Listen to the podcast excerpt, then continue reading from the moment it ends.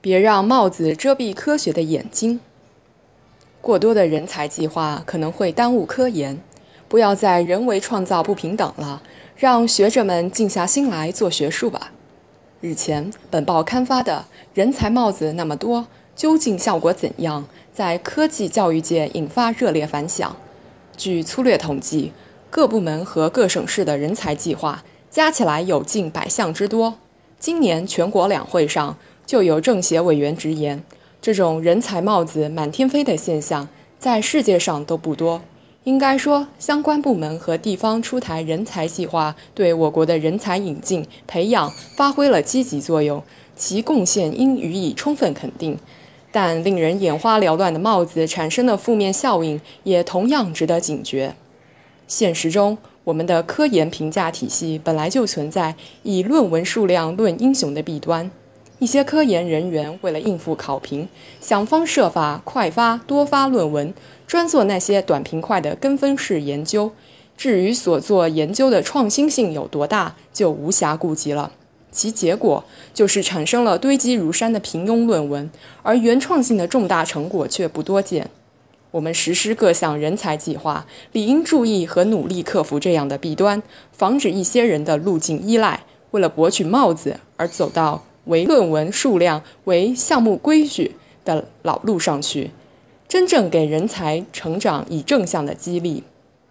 令人遗憾的是，随着一些地方和研究机构把人才作为形象工程，出现了按规格定制帽子、以帽子配置科技资源的现象。甲类人才享受某种待遇，乙类人才可得多少安家费，丙类人才有资格竞争某类项目。一些地方按照类似招商引资优惠政策的方式招揽人才，而这些人才究竟按照何种科学的评价体系予以界定，却越来越少有人关注，以至于有人说，有些年广受诟病的院士崇拜，现在已演化为各类帽子比拼，人才计划的良好初衷在执行中走了样。不仅如此，良莠不齐、标准不一的人才帽子，还可能加剧本来就屡禁不止的拼关系和浮躁学风，无形中把科研人员化为三六九等，妨碍平等的学术交流，使追求真理、崇尚创新的科研活动日趋名利化。难怪科教界有志之士呼吁，不能再让五花八门的帽子满天飞了。终结人才帽子满天飞的乱象，首先要正心。